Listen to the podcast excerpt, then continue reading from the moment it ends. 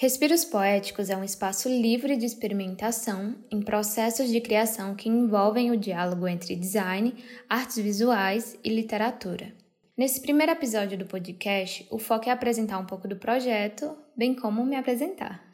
Oi, meu nome é Zumira, sou designer, escritora, artista visual e pesquisadora. Nasci no Ceará, em Crato, mas me mudei para Salvador para fazer faculdade.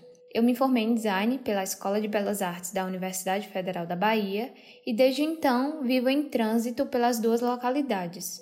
Respiros Poéticos nasceu para mim em 2019. O objetivo inicial era descobrir a cidade, coletar dados, entrevistar mestres tipógrafos da cidade de Salvador e vivenciar o local de trabalho deles. Essa perspectiva veio da necessidade de fortalecer os elos entre a universidade e a comunidade, sobretudo na troca de outros saberes. Assim também foram surgindo as primeiras poesias, primeiras experimentações.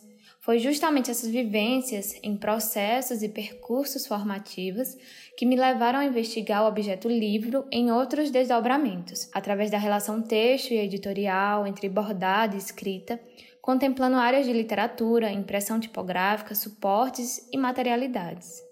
De lá para cá, respiros poéticos têm se tornado parte da minha metamorfose.